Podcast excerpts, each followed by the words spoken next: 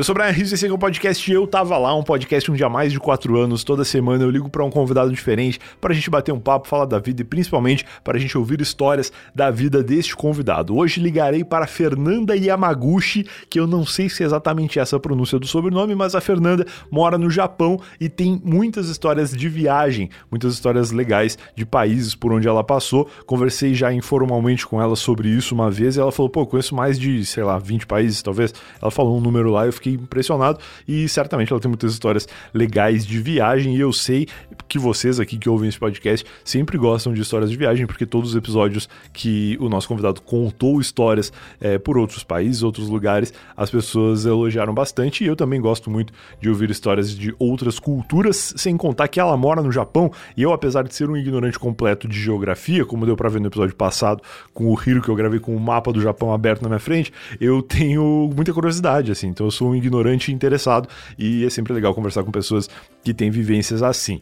Antes de ligar para Fernanda, quero só contar que este episódio é patrocinado pela Alura e a gente está divulgando essa semana a imersão Dev, porque a partir do dia 5 de setembro começam as aulas da imersão Dev da Alura. Isso significa que serão 10 aulas imersivas online e totalmente gratuitas, com desafios para você aprender a criar os primeiros códigos. Você não precisa preencher nenhum pré-requisito para participar, só precisa fazer sua inscrição antes do dia 1 de setembro. Vai até o site eutava.lá barra alura, eutava.lá barra alura e você será redirecionado para a página da Alura, onde você vai fazer a sua inscrição. Inclusive tem um campinho lá que pergunta por onde você descobriu a imersão dev da Alura e aí coloca lá meu nome, eu coloco eu tava lá, que vai ser legal, a Alura vai saber que você chegou através de mim e aí eles talvez gostem mais de mim por mais um tempo e continuem patrocinando esse podcast que só existe graças à Alura. Eu tava.lá barra Alura, faça sua inscrição e aproveite a oportunidade de conhecer uma plataforma muito legal que vai colocar à sua disposição a comunidade dev da Alura que se reúne no Discord e também vai te dar o apoio dos professores para corrigir os seus exercícios, para tirar dúvidas e tudo mais. Com certeza vai ser uma imersão legal. Eu já fiz uma outra imersão da Alura que era sobre desenvolvimento de games, aprendi a programar jogos de plataforma em JavaScript, foi muito legal, um conhecimento muito bacana que eu ainda não utilizei profissionalmente, mas é sempre um, um passo, né, para você completar ali o seu cinto de utilidades do Batman profissional e que em algum momento você acaba utilizando esses conhecimentos todos, sem contar que, como eu disse, é uma oportunidade de conhecer a metodologia e depois, quem sabe, até assinar a Lura para desenvolver mais ainda essas habilidades aí que você foi ganhando, porque é isso que a Lura faz, ela te ajuda a inserir habilidades na sua vida e no seu currículo que te ajuda a entrar no mercado de trabalho de uma maneira bem legal com coisas que você realmente gosta e tá a fim de fazer. Agora sim, sem mais recados, vamos ligar para Fernanda Yamaguchi, descobrir se a pronúncia é Yamaguchi mesmo e ouvir histórias de viagem.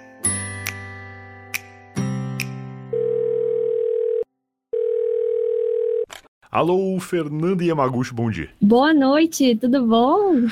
e aí, tudo bom? Parece muito um papo de maluco, né? Um dá bom dia, o outro dá boa noite, mas na verdade eu tô no Brasil aqui, são 10 horas da noite, e no Japão são 10 da manhã, né? Perfeito. O Japão é um fuso só? Ou tem lugares que é mais e menos, que nem aqui? Não, é o mesmo fuso. Não tem, não tem essa diferença, não. É porque na semana passada eu gravei com o Hiro, que também mora aí no Japão, e. Ah! E também era esse horário, também era 10 da noite para mim e 10 da manhã para ele. E aí eu não sabia, agora quando eu fui falar, se, de, sei lá, de repente no lugar onde ele mora o fuso é o outro e tal. Mas o Japão não é tão grande assim para ter esse problema, né? É, pequenininho. Pode crer. Parece que o Japão é do tamanho de São Paulo. Sério que é isso? Eu já posso estar enganada, mas acho que equivale. Não me surpreende, mas populacionalmente é diferente, né? Obviamente. Isso, isso. Uhum. Entendi. Tu mora onde no Japão? Em que cidade? Eu moro em Osaka. Osaka, eu sei onde é. Que acho que no, no Brasil o pessoal fala Osaka, né? Nossa, eu não faço ideia. E no Brasil acho que ninguém fala nada, mas às vezes que eu ouvi falar, eu ouvi falar com essa pronúncia mesmo, Osaka. E, Uhum. e eu tô ligado de onde é, porque quando eu gravei com o Hiro, eu gravei com o mapa do Japão aberto aqui. Então eu tenho uma noção de onde estão esses locais, assim. E, e Osaka é uma cidade bem famosa, né? Eu não lembro exatamente por que agora, mas eu já ouvi falar bastante uma época. Eu acho que é a terceira maior cidade do Japão. Pode crer. E, na minha opinião, é onde tem a galera mais legal. Onde tem os japoneses mais simpáticos, mais loucos, Que legal. sabe? Per- Comparado com Tóquio, com as outras cidades, o pessoal aqui de Osaka é bem gente boa. Parece meio que brasileiro, assim. Eu ia perguntar exatamente isso. Tem muito brasileiro aí? Aqui não. Parece que na, em Osaka mesmo tem em torno de 2.000, 2.500, 3.000 brasileiros. Tá, é pouco. É bem pouco. É, proporcionalmente é pouco. Os japoneses aqui no Brasil são muito simpáticos, sempre, né? Eu não sei se uhum. é um modo simpatia que a gente ativa quando tá num país diferente, para ser bem-vindo no local, ou se eles são assim na terra deles também, né? Porque eles são. Às vezes tu percebe que eles não estão entendendo muito o que está acontecendo, mas eles estão com boa vontade de entender. E isso faz toda a diferença, né? É, aqui tem essa coisa da simpatia, é uma coisa mais fechada, as pessoas são é. fechadas, só que para tratar com cliente ou amigos. É muito simpático. Você vai numa loja, as pessoas sorriem, elas agradecem demais, elas abaixam a cabeça. Todo mundo fala: nossa, o pessoal aqui é tão educado. Né? Que legal. Eu tenho muita curiosidade de conhecer o Japão, ainda não tive a oportunidade, mas eu uhum. vivo aqui em São Paulo, numa região que tem muito. É, eu moro na aclimação, né? A aclimação é, na verdade, de colonização da Coreia do Sul. Mas aqui do ladinho é a Liberdade, que tem uma colônia japonesa muito grande. Se não me engano, inclusive, São Paulo tinha na Liberdade a maior colônia de japoneses fora do Japão e perdeu uhum. esse posto e depois recuperou, assim. Então acho que ainda é, ou é de novo, o local onde tem mais japoneses fora do Japão. E, e essas pessoas são, são muito queridas aqui sempre mesmo. A impressão que eu tenho é bem essa. Ah, que legal. Eu fui para Liberdade esse ano pela primeira vez tive a oportunidade de ir, eu adorei. Eu fiquei impressionada como tem os mesmos produtos daqui, né? Pô, isso aí é Claro que o preço é bem diferente, mas. Pô, isso aí, essa referência eu não tenho, né, do preço, mas eu entendo, assim, faz sentido. Eu postei esses dias uma, uma geladeira que tinha uns refrigerantes do norte e do nordeste. E aí as pessoas uhum. que me seguem e que moram nesses locais onde esses refrigerantes são comuns, né, o Guaraná Jesus, São Geraldo e tal, ele, eles estavam apavorados com quanto estava caro. Só que para mim eu achei baratíssimo, porque em São Paulo esse é o preço de um refrigerante normal e tem que considerar que esses refrigerantes em questão foram importados em uma quantidade muito pequena, né? Então eles estavam num preço até que bom pra gente aqui, mas claro que no nos locais onde eles são fabricados e, e tem um consumo muito maior, vai ser mais barato. No caso da Liberdade, eles importam coisas diretamente do Japão, eu não sei nem como, porque são quantidades enormes, assim, né, de produtos. Sim. E, e a, aí acaba que pra gente é, é, meio caro mesmo em comparação com os produtos que nós temos, mas a gente não fabrica essas coisas, então não tem como querer que seja o mesmo preço de outro lugar. É muito É a única opção, né? É a única opção. Mas eu queria começar esse episódio com uma apresentação tua, assim. Como que tu costuma te apresentar? Quem é Fernanda por Fernanda? Fernando, onde tu nasceu, como que tu foi parar aí onde tu tá agora e o que que tu tem feito aí nos últimos tempos? Bom, é a primeira vez que eu acho que me apresento assim, ainda mais em oh. português, eu fico um pouquinho nervosa, né? Porque eu quase não falo mais português aqui no meu dia a dia, Caraca, só japonês e inglês. Eu queria ser simpático agora e dizer, não te apresento em japonês, mas aí eu não vou entender nada, então não consigo. Sem problemas, eu vou tentar dar o meu melhor aqui e às vezes posso acabar embolar, embolando a língua. Fica tranquilo. Fazer o quê? Eu nasci aqui no Japão. Legal. Eu sou mestiça, o meu pai e minha mãe são mestiços, eles se conheceram aqui no Japão, casaram aqui, então eu nasci e cresci também na cidade de Toyota. Ah, que legal. Onde tem muito brasileiro, tem muita concentração de brasileiro, né? Desde acho que 20, 30 anos atrás tinha muita fábrica, que a maioria dos brasileiros, os imigrantes vieram para cá para trabalhar em fábrica, né? Sim, sim.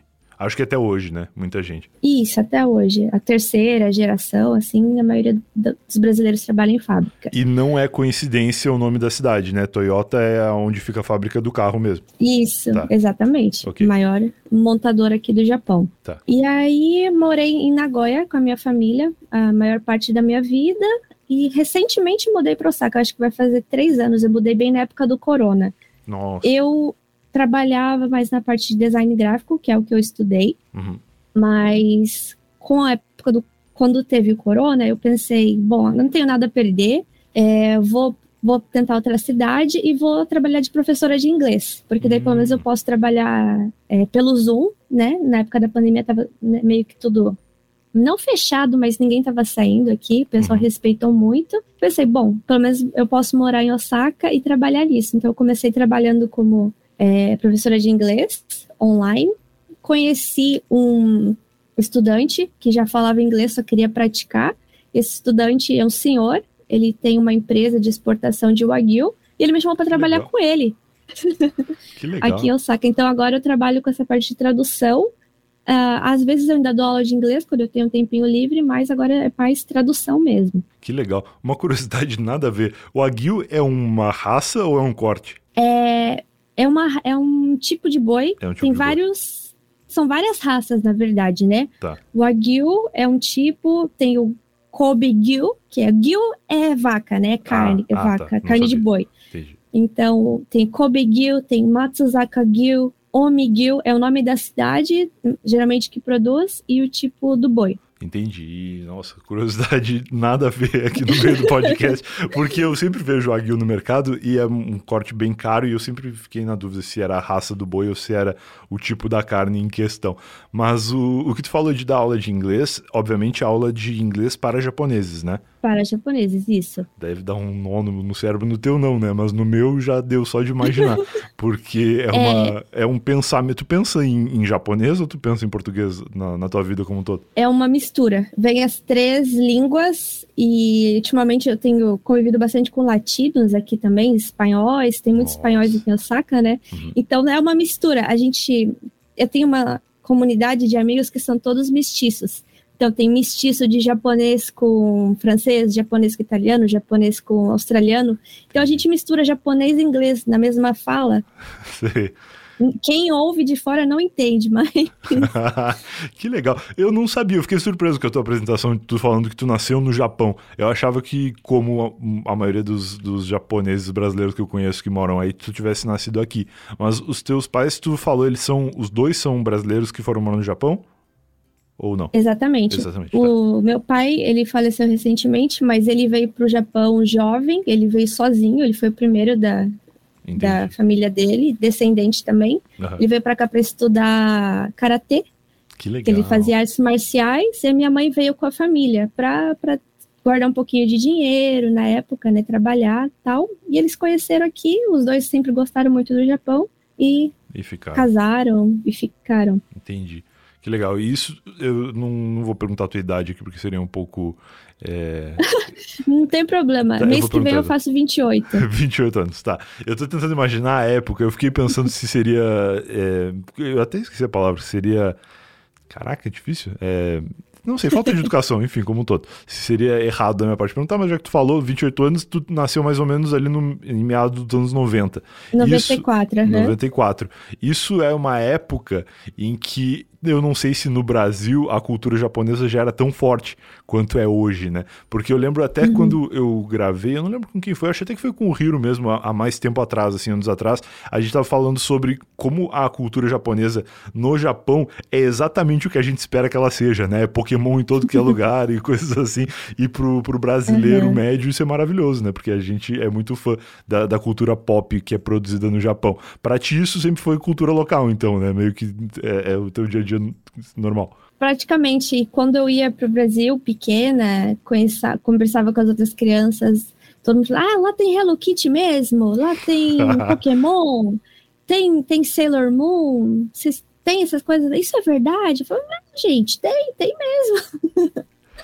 É, e eu, eu cresci nesse meio, né? Eu sempre gostei muito. Eu era bem menininho quando eu era pequena. Eu gostava, uhum. eu sempre gostei de artes marciais por causa da minha família. Amava assistir Dragon Ball, esses desenhos assim, figurinha, robô, eu sempre gostei. Muito louco. Eu dei toda essa volta para falar de infância porque a minha dúvida era justamente essa. Como que foi a tua infância aí no contato com brasileiros, né? Porque tu, tu falou que Toyota é um lugar que tinha muitos brasileiros e a tua família, uhum. por ser brasileira, provavelmente falava português em casa, né? Então tu meio que já Sim. nasceu sendo alfabetizada nos dois idiomas e o inglês entra onde? Na escola? O inglês é, tinha na escola, mas teve uma época que, bom, eu estudei em escola primeiro escola japonesa, escola brasileira, que tem bastante escola brasileira aqui no Japão também. Só que ensino médio, eu sempre quis estudar inglês. Eu sempre gostei muito. Eu pedi para entrar numa escola internacional. Legal. Então foi aí que eu realmente melhorei mesmo o inglês. E também fiz intercâmbio depois. E foi assim que eu comecei a praticar mesmo. Porque o inglês aprendido aqui no Japão é bem, bem diferente do que falam no estrangeiro, né? Ah, é? como, como que é o inglês que se aprende aí? Porque aqui no Brasil eu sei que existe uma divisão entre inglês britânico e inglês americano, né? Basicamente. E as pessoas vão desenvolvendo mais para um lado ou para o outro. Qual que é a referência de inglês no Japão? É, eles tendem a falar o inglês britânico Tá. por- pela pronúncia ser mais fácil, não tem aquele R americano, né, que eles não Sei. conseguem muito pronunciar. Então, na, vamos dizer assim, na, no sotaque japonês, wota, que é o britânico, eles Certo. falam também wota. Entendi. Claro que com sotaque japonês fica uma coisa meio estranha. Os meus alunos, eu escolhia para dar aula para aluno mais intermediário para avançado, Entendi. porque o básico, eu não, eu, nossa, é horrível falar isso, mas eu como professor não tinha paciência de dos clientes montando a frase, sabe? My name is Satoshi. Entendi. É, sabe, eles falam bem silábico, então não tinha muita paciência, mas, mas quem já tem um nível avançado não, não tem nada disso. Entendi. E a pronúncia é provavelmente muito mais fácil do que a escrita, né, pra eles. Isso, também, também tem isso. É, tem, o, tem três tipos de alfabetos aqui no Japão. O katakana, que é a escrita para palavras estrangeiras, é, é bem não, complicado de ler, porque, por exemplo, o exemplo da Avril Lavigne, que é uma palavra, hum, né, a cantora estrangeira, em Sim. katakana ficaria Aburiru Rabuin, Entendi. porque não tem o V, sabe? Então, não sei explicar direito, mas é difícil de ler. Saquei, mas o japonês que lê, ele entende o que é necessário e é isso aí. Entende? Pronto. Eu, quando eu leio, que, que, que palavra em inglês que isso significa? Aí Eu leio, leio, leio. Ah, entendi. Mas eles entendem de primeira. Entendi. E, e eles escrevem, é, quando eles vão escrever em inglês para falar é, com alguém em inglês, alguém que, que não está no Japão ou não compreende como é escrito no Japão, eles devem ter um nó na cabeça que nem a gente tem quando está tentando interpretar alguma coisa escrita com ideogramas, né? Uhum. É o alfabeto romano, eles sabem, eles aprendem, e tem toda a sequência de, de você fazer a, a escrita, o A, o B. Eu, não sei se tem isso no Brasil, né? De você começar por um lado, por exemplo, o número um, você começa de baixo para cima e depois abaixa. É, eu não vou Não lembrar disso, sequência. mas acredito que sim. Cada um faz de um jeito, né? É, eu não sei, eu não sei. É porque realmente no nosso caso isso não faz muita diferença, né? Desde que no fim tu escreva, né, fique ali parecido com o dos outros, tá tudo certo. Mas eu não lembro se eles ensinam onde começar a escrever as letras. Eu acho que não, não. Uhum. Talvez bem quando é pequenininho, na caligrafia, eles até podem ensinar, mas o japonês leva isso muito a sério. Então, o alfabeto romano deles é perfeito, é muito Que bonitinho. legal. Porque eles escrevem da mesma forma. Eles Entendi. aprendem, né? Aprender da mesma maneira. É, eu, Uhum. eu reparo muito, a minha namorada escreve bastante com caneta porque ela tá estudando, né? Então ela tem canetas e papéis Uhum. pela casa, coisa que eu já não vejo mais há muitos anos. E eu reparo bastante na letra dela, que é aquela letra que é toda coladinha, assim. E como ela tá estudando medicina, a letra dela já começa a ficar incompreensível. Nossa, já começa a ficar uma, uma riscalhada. E isso, eu não sei se no Japão é, existe dentro, assim, do, das maneiras de escrever, uma coisa tão livre, né? Porque tem gente que escreve assim colado, tem gente que escreve meio em itálico, tem gente que escreve com as letras separadas, e é muito louco. Eu já vi gente que escreve só com letra maiúscula, praticamente, fica uma confusão. é verdade. Ah, aqui não tem essa coisa de maiúscula, minúscula, mas tem a- o kanji, o ideograma, que tem, é uma junção de vários outros ideogramas, né? Sim, que, Que é o é que a galera vai difícil. tatuar. Tem uns. É, exatamente, tatuou errado. Tem uns meio ilegíveis, que o pessoal escreveu muito rápido ou muito pequeno. Então, às vezes é complicado mesmo. Mas eu, por ter cara de estrangeira, eu, eu, eu passo, né? Eles aceitam. Às vezes eu vou fazer um cadastro. Ah, você fala japonês? Você quer a folha em inglês? Eu falo, não, não, tudo bem. ou às vezes eles falam inglês comigo sem eu. Tu tem cara de estrangeira pra eles? Isso é surpreendente pra mim, porque eu jamais imaginaria que tu não é que tu não é Eu japonês. falo, eu falo isso para os meus amigos aqui, gente, no Brasil eu sou japa, eu não tenho nome, é japa pra cá, é japa pra lá. Aqui no Japão eu sou estrangeira. O brasileiro ele não se esforça muito também, né? Se for coreano ou chinês, eles vão chamar de japa também. Exatamente. E aqui não, eu entro em qualquer lugar. Ai, de onde você é? O que, que você tá fazendo no Japão? Eu, falo, "Ah, eu nasci aqui. Nossa, por que teu japonês é tão bom? Porque eu nasci aqui. não entendem, eles não entendem. Caramba, que doideira. E tu falou de, de ter estudado inglês, de ter feito intercâmbio. Uma- eu lembro que uma vez, eu não, não sei em que, em que contexto, mas a gente conversou no direct do Instagram e tu falou que tu tinha viajado pra vários países já, e tu até citou um número, assim. Quantos países que tu, que tu conhece, assim, de, de viagens? Eu acho que um, uns 20, uns, mínimo uns 20 países. É porque é Europa, né? Porque Europa é um é, do ladinho do outro, dá pra ir conhecendo. Se tu vai pra Roma, tu entra no Vaticano ali, já são dois países. Já não sei se carimba o então, passaporte, mas já, já marca dois. E é carimbar o passaporte que eu tava fazendo backpacking, né? Mochilão pela Europa, quando eu tinha acho que 20 anos. Então, eu fiz um tour de ônibus. Caramba. Então viajava a Europa de ônibus, era um mês, nunca mais farei isso na minha vida, mas eu era jovem e não tinha dinheiro, então foi o que deu para fazer, então não carimbava, né? Não era avião tal, então Sim, entrava eu... e saía dos países. Sim, sim, tu entrava e saía sem, sem a, o carimbo. Mas existem duas circunstâncias na vida em que viagens longas de ônibus são toleráveis. Uma se tu não tiver dinheiro, outra se tu for jovem, no caso tu tinha as duas coisas, então. Exatamente. E assim, a gente estava incluso na passagem hostel, que a gente tá. dividia o hostel, e café da manhã ou jantar, uma refeição, né? Café da manhã ou jantar? É, ou às vezes os dois, dependendo do hostel, né? Então a gente fazia aquilo, se alimentava bem, roubava um pãozinho do café da manhã para levar na mochila, para economizar. Entendi. Coisa de mochileiro. Coisa de jovem. Tu foi fazer isso com amigos ou tu foi, ou foi sozinha? Eu fui sozinha. Caraca. Fui sozinha e esse grupo tinha uma comunidade na época do Facebook, cada tour as pessoas iam se conhecendo e tinha muito jovem, pessoal da minha idade e muito australiano. O pessoal vinha da Austrália, ia da Austrália para para Londres e começava em Londres, terminava em Londres, né? Entendi. Então eu fiz muita amizade lá. Mas era engraçado porque tinha o grupo dos australianos e tinha o grupo dos asiáticos e eu ia nos dois. Eu me reconhecia nos dois. Os grupos não se misturavam, porque os asiáticos são muito fechados, né? Tá. E eu ficava indo para um grupo e para o outro, assim, ao mesmo tempo. Nossa, que legal. Isso é, isso é, muito legal. Dos asiáticos, tu fala, além de japoneses, tinha pessoas de outros pontos da Ásia também? E se comunicavam em que idioma? Ah, a gente se comunicava em inglês, mas tinha uma, coreana, tinha uma coreana. Você estava vendo foto esses dias? Tinha uma coreana, tinha Singapura, um rapaz da Singapura, uma moça da Indonésia e uma moça do Cazaquistão que Cazaquistão é, é rua, perto da Rússia, né? Sim. Só que a aparência é de asiático. Então Sim. ela também meio que se reconhecia no grupo dos asiáticos. Entendi. Uma coisa que eu fiquei surpreso agora, gravando o episódio da semana passada, é como tem uma parte do Japão que é próxima da Rússia, né? Tipo, a parte norte lá do Japão é, é pertíssimo da Rússia, assim, deve ter não só uhum. questões climáticas, mas culturais também, que, que são bem diferentes Sim. de lá para outros lugares. O pessoal lugares. fala Hokkaido, né? É. Que, que é essa parte bem alta, é onde tem as Hokkaido, Akita, Akita são as regiões frias que tem as mulheres mais bonitas. Por que as mulheres bonitas? Porque tem a pele clara. Nossa. Então, é, falar Akita Bidin, né? Bidin é beleza, be mulher bonita de Akita. Então, Entendi. o pessoal geralmente fala, ah, as, as, mulheres são bonitas porque têm a pele bem branquinha. Eles têm um pouco de fixação ainda de, de pele branca aqui, né? Entendi. É muito louco. Essa, essa questão é, é, pensada no mundo inteiro, mas as referências são totalmente diferentes, né?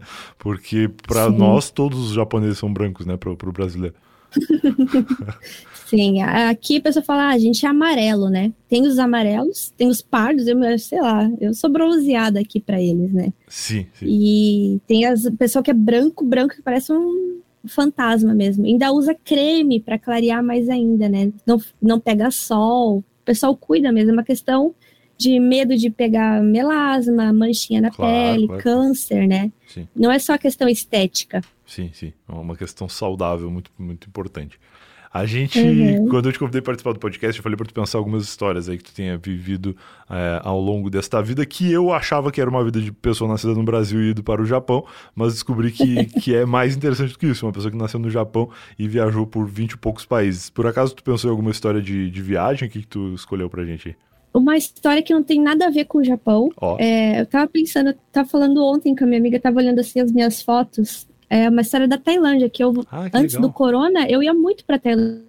Você já conhece? Que massa, não conheço a Tailândia. Já gravei com algumas pessoas que foram para lá e sempre citações muito interessantes, assim, principalmente nas questões de, de alimentação e, e culturais, né, da Tailândia, que é, que é bem diferente. Uhum. A Tailândia, pra gente, aqui do Japão, é como se fosse o nosso playground tropical, porque é tá. perto, né? Cinco horas de voo, certo. é barato, comparado assim com o iene, e tem frutas tropicais. Então a gente que é brasileiro, que aqui, mora aqui no Japão, é caro, né, comer fruta. Sim, já ouvi falar isso. Vai para lá e fica muito feliz. Que legal. Que tipo de fruta que, que não se encontra no Japão, assim, coisas que o brasileiro está acostumado? Vamos ver, é, goiaba. Goiaba. Goiaba é, uma, é bem difícil de encontrar. Manga barata também. A manga vem da Tailândia para cá, né? Tá. Só que o preço é bem, bem caro. Uma, uma manga você pode comprar, acho que duas caixas de ovo, tipo assim. Caraca, é uma, uma boa referência. O preço de uma. É, não uma bandejinha de carne moída.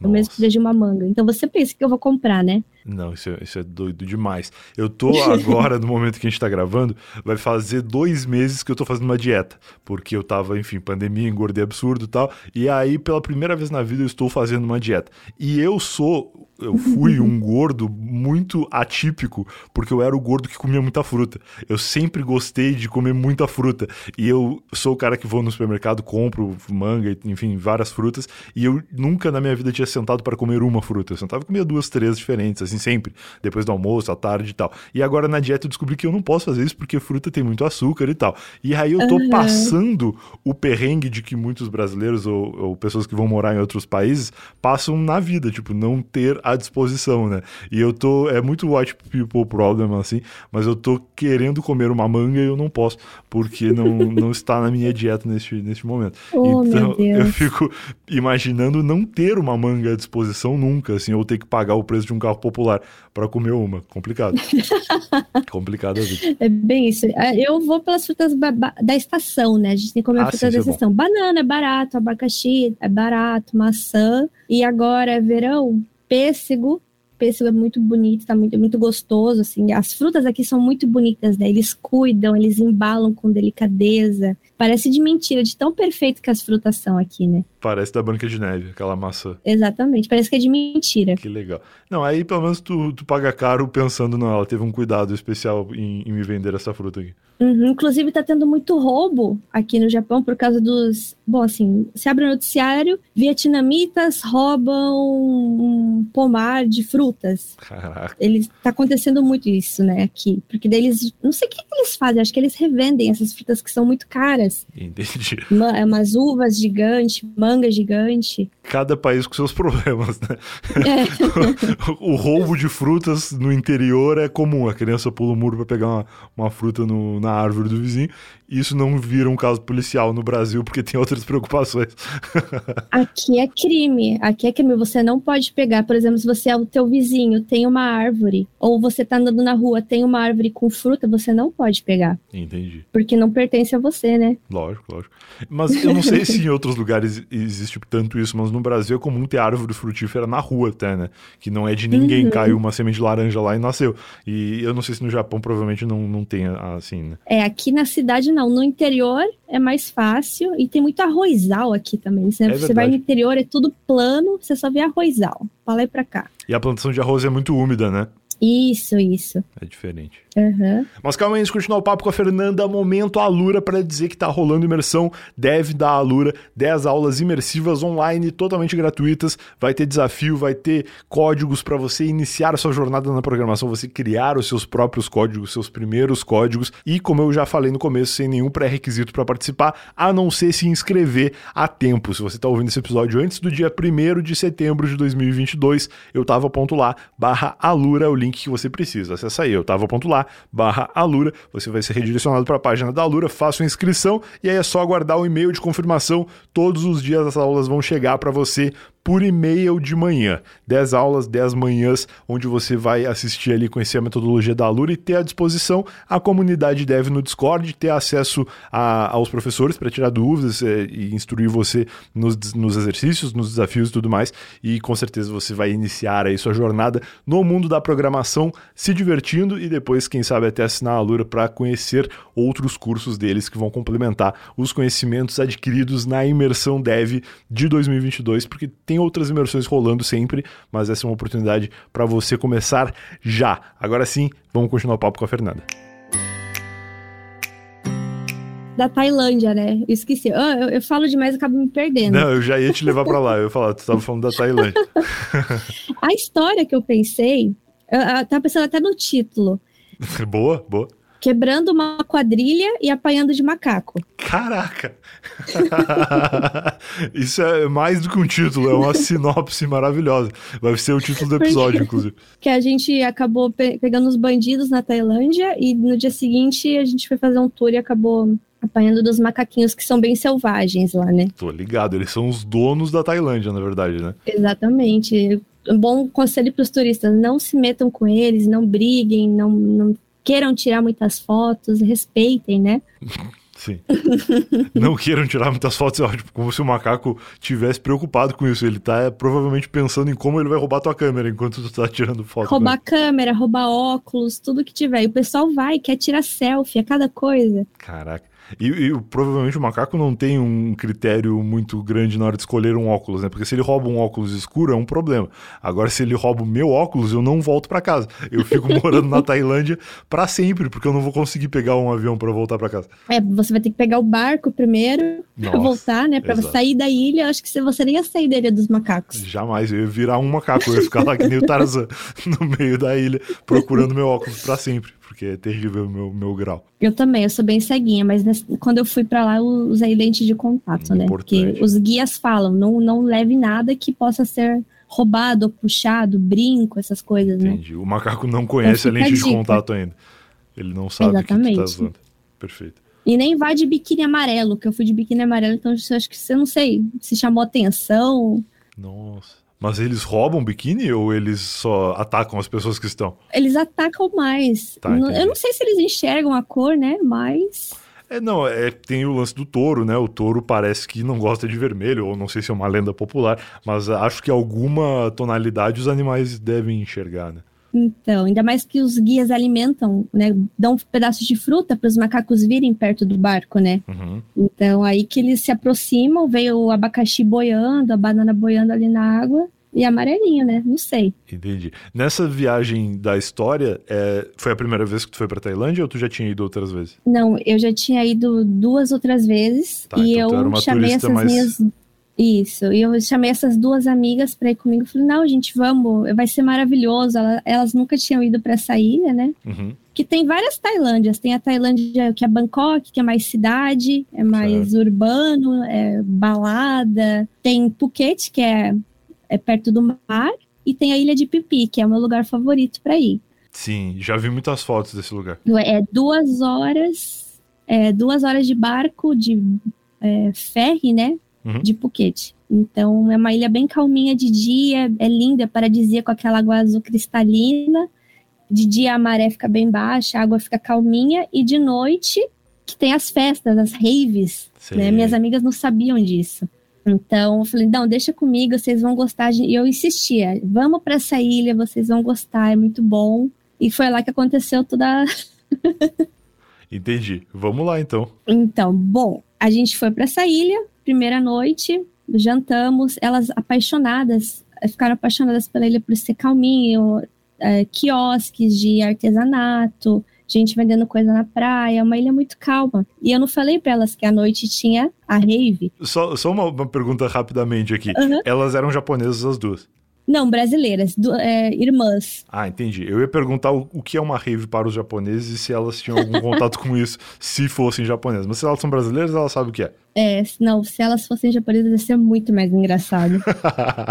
eu, eu não imagino uma rave no Japão. Vou levar minhas amigas japonesas para Tailândia. Vai dar boa. uma boa história.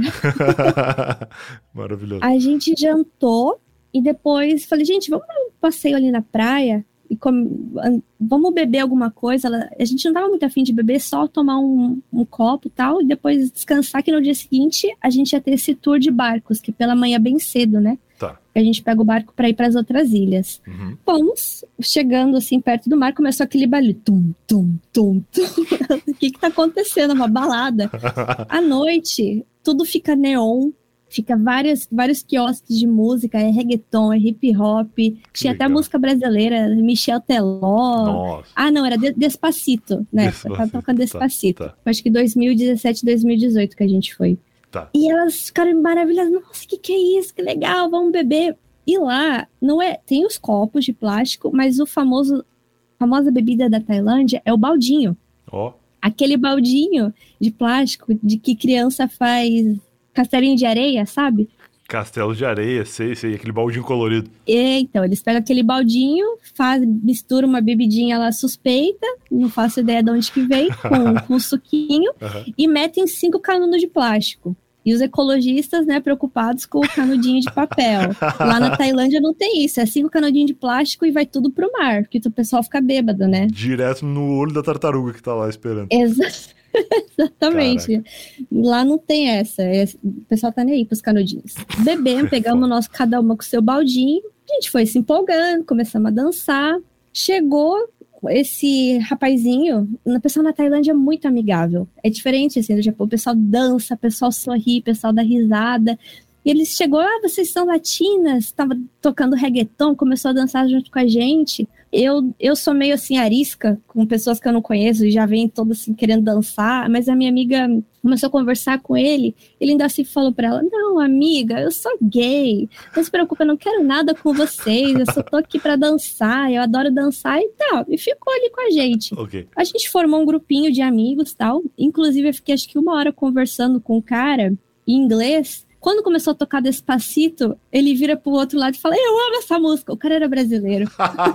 E a gente, a gente ficou uma hora conversando em inglês. Eu não acredito que essa porra é brasileira. Foi, foi, foi muito resenha. A gente, daí era todo mundo brasileiro no grupo, né? Formou o grupo de brasileiros, fomos. Acabou a rave na praia. E nessa rave tem de tudo. Tem é, gente pulando corda com fogo, sabe? Aquela Caraca. coisa meio de circo. Sei, totalmente É circense. coisa, coisa de rave, assim, uma coisa louca. Tem gente se afogando na praia porque consumiu muita droga. Tem gente oferecendo cogumelo alucinógeno pra você insistentemente. A rave, ela é um lugar pra morrer em qualquer lugar, assim, mas se for na beira da praia, eu acho que é um pouco mais elevado o nível de É perigo. muito, é muito bizarro que você vê as pessoas se afogando, aí os outros vêm, puxa, a pessoa vai e volta pro mar. Nossa, Tipo- cara. E a tartaruga rindo, né? Porque ela tá puta com, as- com os canudos que jogaram pra ela. Exatamente. Maravilhoso. E aí, não, gente, vamos embora. Essa começou, acabou, né? Já tava quase que amanhecendo, o clima ficou pesado, só os bêbados na praia desmaiados. Nossa. E a gente não bebe, eu e nem eu nessas minhas amigas, a gente não bebeu ao ponto de ficar louca, né? Uhum. A gente só queria tomar uma ou duas tal. Tem esse barzinho, que é tipo o after. Vamos ali pro after, a gente come uma pizza tal. Vamos pra esse barzinho. Eu fui no banheiro, deixei a minha bolsa em cima da bolsa da minha amiga que tava ali do lado. Uhum. Fui ao banheiro, voltei. Cadê a bolsa? Eita. Minha bolsa sumiu. Minha era uma bolsinha pequena. Falei- Eu falei, amiga, cadê a bolsa? Ela, "Ai, ah, não sei, ela tinha se distraído, mas estava do lado dela. Caraca. Daí a gente, cadê aquele menininho, o, dan- o dançarino que tava junto com a gente? Ele também sumiu. Tá. Bom, começou, come- começou- eu fiquei desesperada porque tava o meu celular, tinha dinheiro dentro, né? Nossa. Não era somente uma bolsa, era uma bolsa com pertences valiosos. Então, o dinheiro, tudo bem, não era muita coisa, mas era só um troquinho para comer, para beber e tal, mas o celular, né? Imagina, vou voltar pro Japão. Inclusive, acho que o meu documento de permanente aqui do Japão tava aqui, e sem esse documento você não entra no Japão. Entendi. É tipo o RG japonês. Isso, isso, e eu deixei ali pra se precisasse mostrar em algum lugar para entrar, né, embalada, não sei, que era o único RG que eu tinha na mão. Entendi. começamos a buscar, ninguém sabia onde ele estava, e o bar que a gente estava antes, ele trabalhava lá. Então a gente voltou lá e falei, cadê aquele menino? Qual é o nome dele? A gente começou a buscar. Pegamos o nome dele, a gente tinha postado foto no Instagram, tinha uma foto que ele tinha aparecido, tiramos o print da foto dele, começou a rodar na ilha inteira, no WhatsApp do pessoal da ilha. Caraca. Ah, é foragido, ele, esse menino roubou as turistas, vamos fazer. A comunidade da ilha começou a ajudar Caraca, que legal. achar esse bandido. É, com o WhatsApp de todo mundo começou a pitar, o pessoal é muito bonzinho, né? Não, isso queima o filme da nossa ilha, É. onde já se viu roubar turista, né? Tudo bem. Ficamos procurando, chamamos a polícia, a polícia não apareceu. De repente vem ele andando assim na rua, tranquilo, calmo. E A minha amiga foi, correu atrás dele, puxou ele pelo colarinho. Cadê a bolsa da minha amiga? Cadê dele? Eu não sei do que você tá falando. Cínico, sabe? Fingindo i- irônico, assim, eu não sei do que você tá falando. Você tava com a gente, você sumiu. Cadê a bolsa dela? Não sei do que você tá falando. A polícia chegou. Tá. E ele, antes da polícia descer da, da motinho, que é uma ilha, né? A Então- polícia anda de moto. Os transportes policiais ao redor do mundo são sempre muito interessantes. No caso, são, são motos lá, então. Então era motinho e bicicleta. Quando chegou a polícia, ele saiu correndo. A minha amiga que estava segurando ele acabou, né? Num descuido, ele acabou fugindo e ela foi atrás dele, se embrenhou no meio da mata. Caraca, foi roubar logo o brasileiro, né? Exatamente. Esse foi, esse foi o pior erro desse cara. e ele se embrenhou no meio da mata e falava: Come on, vem atrás de mim. Começou a procurar. Minha amiga ficou tão revoltada e se embrenhou no meio da mata, pegou um pedaço de pau e foi atrás dele. Caraca, Brasil, Brasil raiz. Brasil. Nesse meio tempo, a gente foi até a, a, delegacia, o quiosquezinho da polícia, fazer o boletim de ocorrência, não sei, porque eu falei, eu não vou embora sem o meu celular, eu não vou entrar no Japão, eu preciso ter o meu documento. Foda-se o dinheiro, né? Tipo assim. Ai, desculpa, falei palavrão. Não, tudo bem. Mas é, realmente esse é o sentimento, né? O dinheiro tu dá um jeito e consegue mais. O, o celular e o documento, principalmente, num país estranho, tu não, não consegue recuperar tão fácil, né? E exatamente. E essa era uma dor de cabeça maior. Ficamos lá na delegacia umas duas, três horas, já era aqui umas oito da manhã. Dormimos ali na salinha esperando alguma coisa acontecer. Eu acho que a polícia já conhecia o cara e falou assim: olha, Faz o seguinte, devolve o celular pra menina, a gente deixa você ir, só pra não dar dor de cabeça pra essas turistas chatas irem embora daqui. Elas saírem da delegacia. É, e a minha amiga, que na época morava em Tóquio, tinha conhecidos é, jornalistas, essas coisas, eu vou, na, eu vou na televisão, não sei o quê, e meio que ameaçou, só jogou na hora do Ameaçou turisticamente falou... a ilha, né? Vou queimar o filme da ilha, nunca mais um japonês vai entrar aqui. Leonardo DiCaprio, coitado filme da ilha, né? Exato. Enfim, aí não sei se foi por causa dessa ameaça que eles realmente se empenharam, pegaram o cara, ele foi na delegacia andando, devolveu o celular, pediu desculpa, aí eu abri, tava o meu documento tudo, o celular na época, sabe quando a pessoa tenta resetar o iPhone, mas aí não consegue porque precisava conectar no iTunes na época. Sei, então, sei, sei, sei. não conseguia. Ele, ou seja, ele tentou resetar o meu celular e não conseguiu. Acho que por isso que ele devolveu, porque os celulares japoneses são bloqueados ah. pelo SIM card e na época ele, o meu era bloqueado. Tá. Então ele não ia conseguir vender não ia conseguir usar. Então ele realmente, ah, vou devolver, essa turista eles vão embora. Entendi. Só que daí eu abri minha capinha, eu tinha em torno de 2 mil ba. 2 mil ba, acho que dá tipo 55 dólares. Tá. Só que 50, 2 mil ba você faz muita coisa na Tailândia, é muita grana. Uhum. Uma, uma cerveja na Tailândia é 60 ba. Nossa. É muito barato. Dá para curtir a rave uma semana. Dá para comprar muito baldinho.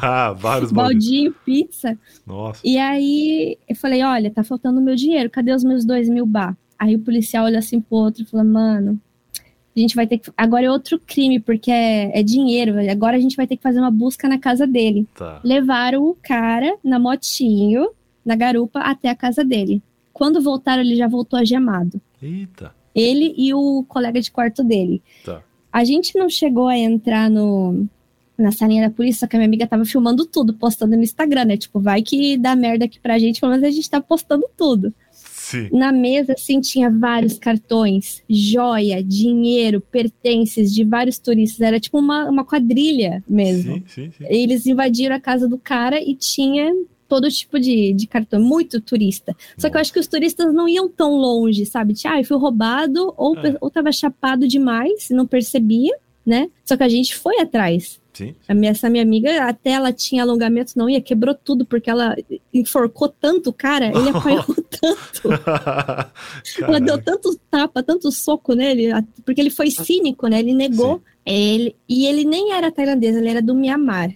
Ah. Então ele foi preso, esse, ele e o comparsa dele foram, foram presos e no, eles iam ser deportados. Pelo ah. menos foi o que a polícia falou pra gente, né? Até a gente ir embora. É. Não, mas eu acho que faz muito sentido isso que tu falou de a pessoa ser roubada e não ir atrás por inúmeras razões, né? Os caras foram roubar uhum. justamente uhum. os brasileiros e principalmente as brasileiras que não estavam chapadas ou bêbadas durante o, o evento ali, né, da, da rave. E então, uhum. realmente vocês eram é, vítimas que estavam preparadas para ir até as últimas consequências atrás e possivelmente isso nunca tinha acontecido antes, então de repente eles foram realmente presos, né? Vai saber. Uhum. Porque é muito, então fica até, fica até a dica pro pessoal que vai pra Tailândia. Aquela coisa, não aceita bebida de estranho, cuida é, da tua bebida, porque é um segundo que eles podem pôr uma coisa na tua bebida e você realmente vai ser roubado e nem vai se dar conta, né? Só no dia seguinte, Sim. aí já era. Dicas que valem, dicas que valem em qualquer lugar, né? E principalmente uhum. para brasileiros em outros lugares, porque às vezes a gente sai do Brasil e pensa, não, não vai ser aqui, né? Eu tô saindo é. do Rio de Janeiro ou de São Paulo, não vou ser roubado na Tailândia, né? Pelo amor de Deus. Eu mas sou aí, safo. É, não, mas aí às, às vezes por estar descuidado, achando que tá seguro, é que as, as merdas acontecem, né? Uhum. E aí as minhas amigas ficaram mal. Nossa, desculpa, foi. Ela... Não era culpa dela o celular ter sido roubado, né? Sim. Querendo ou não, lógico. ah, mas eu confiei no cara, não claro. sei o que e tal. E elas já queriam ir embora da ilha no dia seguinte. Não, gente, ai, vai que tem mais gente da gangue, vai que eles venham atrás de nós por, por vingança. Falei, não, gente, ó, amanhã a gente tem o um passeio. A gente vai pra ilha, inclusive a ilha do DiCaprio, que você Boa, pega um barco e você vai para todas eles. A ilha do bambu, a Ilha do Macaco e a Ilha do DiCaprio, da praia, né? Uhum. Que é só um. É bem. E tá cheio de turista lá, então não é nada igual o filme. Tá. Mas enfim. É, no filme é uma ilha totalmente deserta, né? Totalmente. É, só. não, é o que mais tem é turista fazendo pose. E hoje em dia deve ter gente fazendo dancinha do TikTok. então, deve, deve ter. Deve, deve ser bem diferente. E aí a gente foi, pegamos um barco que tem lá na Tailândia, eu recomendo para quem é jovem, para quem gosta. Tem vários tipos de barco. Tem o barco que é o conforto, que é tipo um iatezinho. Você vai com mais gente de idade. Tem o barco dos jovens, que se chama é Pirate Pirate Boat, né? O barco do pirata, uhum. que tem música, eles dão bebida, tá incluso é, comida, e você vai, vai e volta chapadão. Nossa. nesse barco. A gente que pegou loucura. esse barco para tentar dar uma animada nas minhas amigas que estavam meio para baixo. E quando elas viram aquele visual lindo, da, né? Ah, não, valeu a pena ter vindo para cá, que bom que a gente não foi embora.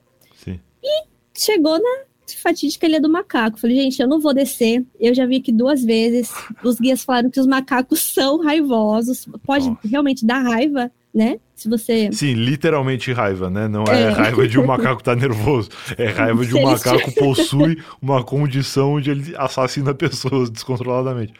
Exatamente, literalmente. Então eu não vou descer do barco. Não, vamos descer todo mundo desceu, todo mundo pulou, porque lá você pode ir de caiaque, você pode fazer stand-up paddle, você pode ir com colete salva-vidas. Ou quem sabe nadar pode pular do barco e ir andando, nadando até a ilha, né? Uhum. Vamos, tá bom, vou lá, nunca tirei foto com macaco, vou tirar então, já que as minhas amigas vão. Pulamos lá, tiramos as fotinhos. O guia, pra ir mais macaco em cima da gente, começou a atacar fruta em cima da gente, então veio aquele monte de macaco em cima. Eu fiquei desesperada. falei, meu Deus do céu, se alguém me morde aqui agora é uma linha muito tênue, né, entre o macaco como atração turística e o macaco como vilão da ilha, porque eles querem os macacos próximos para os turistas verem, tirar foto e tal, mas ao mesmo tempo uhum. não tão próximos assim que eles possam colocar o turista em risco, né? Então, e o macaco via e pulava na nossa cabeça, eu, e daí ele falava assim, ai, para o macaco sair, mergulha. E a água da Tailândia é salgada, é ah, é? muito é? salgada, arde o olho para mergulhar.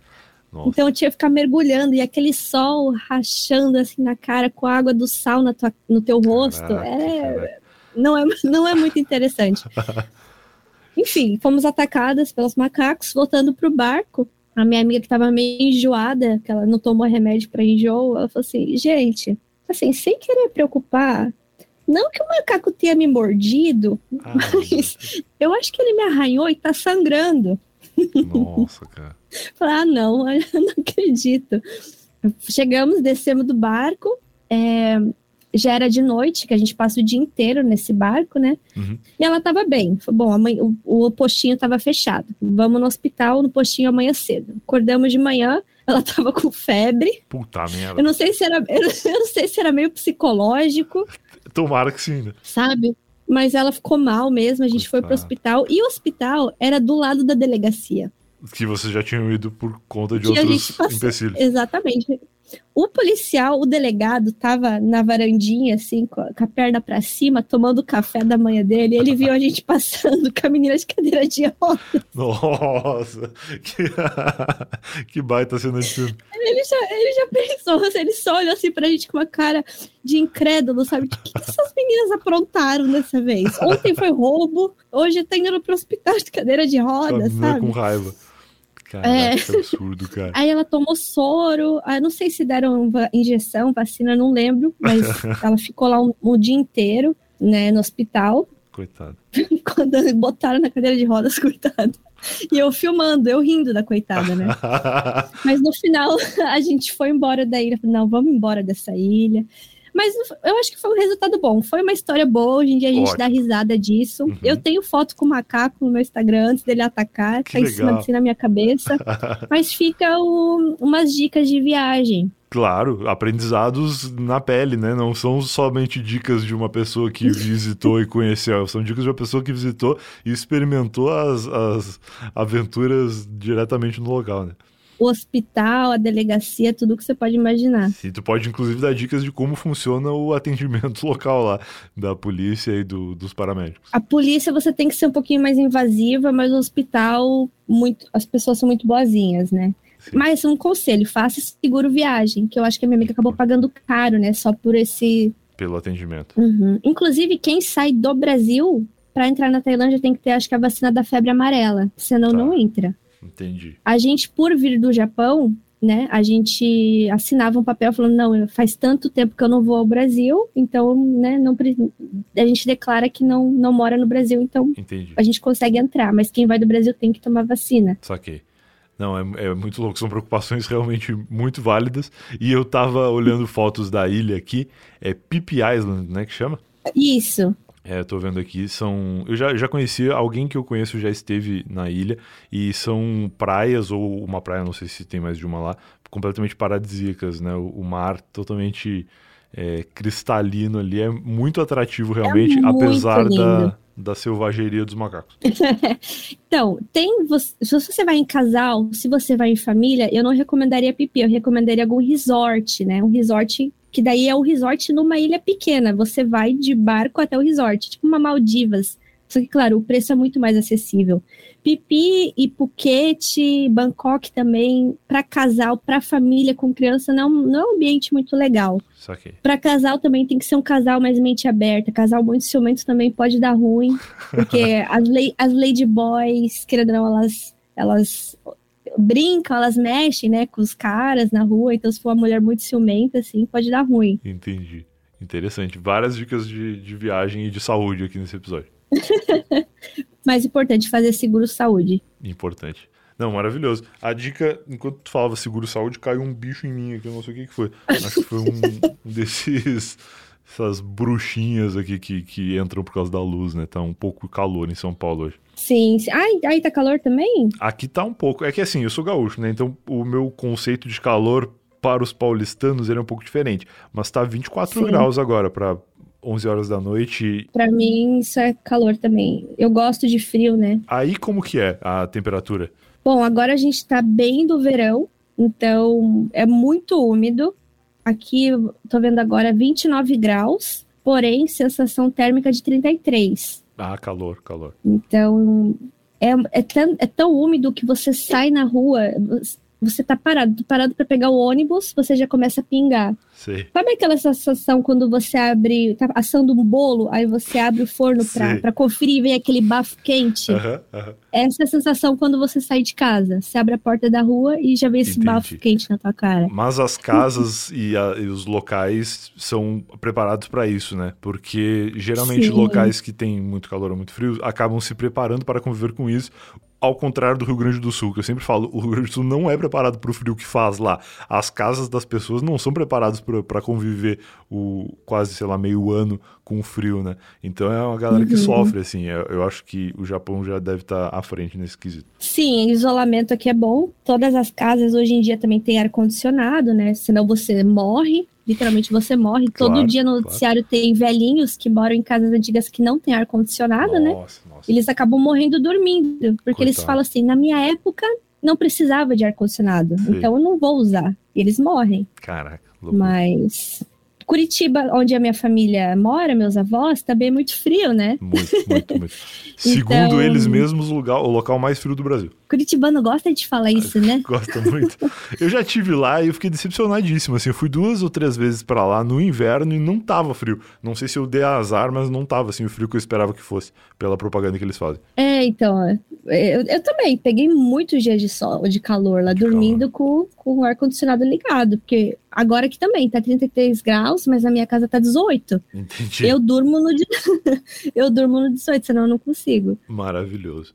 Pô, obrigado por ter topado participar desse episódio. Foi muito legal conversar e ouvir histórias. Imagina. De, adorei, eu adorei eu, também. Eu, inclusive, anotei aqui o título que tu falou: Quebrando uma quadrilha e apanhando de macaco. É um baita título, não só pra história, mas para esse episódio aqui. E eu queria encerrar primeiro deixando em aberto uma segunda participação, que com certeza a galera vai pedir para tu voltar aqui mais vezes. Tenho certeza que histórias não faltam. E segundo, Opa. pedindo para tu falar o que, que tu tá fazendo aí. Eu sei que tu faz ou já fez lives na Twitch, né? Se a galera quiser uhum. te encontrar aí, além do Instagram, que eu recomendo muito que as pessoas vão atrás porque tem as fotos, né, das, dos locais que tu citou.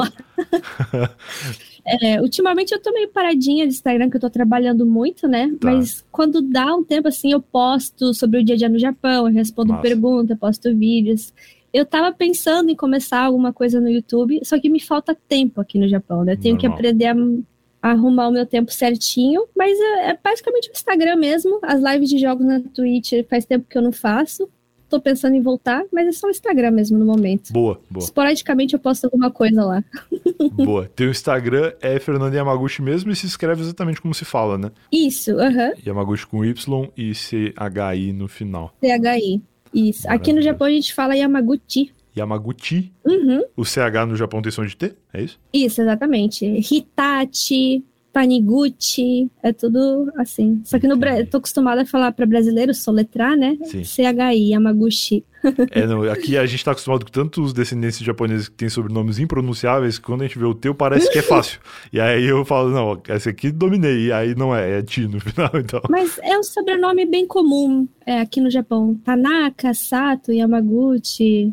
Sim, entendi. É bem. tem bastante mesmo. Maravilhoso. Eu vou deixar teu Instagram linkado aqui na descrição do episódio, para quem estiver ouvindo é só clicar e confiram lá realmente as fotos, porque vale bastante a pena para contextualizar a história, inclusive. E já estou ansioso pelo, pela próxima participação, que eu tenho certeza que vai ser muito legal. Ah, muito obrigada. Valeu. Espero que você tenha curtido aí um bom dia para ti e eu já vou arrumando a cama aqui, que daqui a pouquinho já, já tô me preparando para um novo dia. Verdade. Muito obrigado pelo convite, uma boa noite e bom descanso para você aí. Valeu. Falou. E esse foi mais um Tava Lá, sou Silvio até aqui. Eu espero que tenha gostado. Fernanda Yamaguchi, que eu agora aprendi a falar. E você, se gostou do papo com ela, pede para ela voltar aí. Pode mandar mensagem para mim ou para ela mesma lá nas redes sociais, no Instagram, né, que ela falou. E, e pede para ela voltar, que com certeza histórias de viagem não faltam. E eu gostei bastante desse episódio. Tenho certeza que uma segunda participação precisa acontecer. E ela vai ser mais rápida se você quiser também. A gente se vê de novo no próximo episódio. Tchau.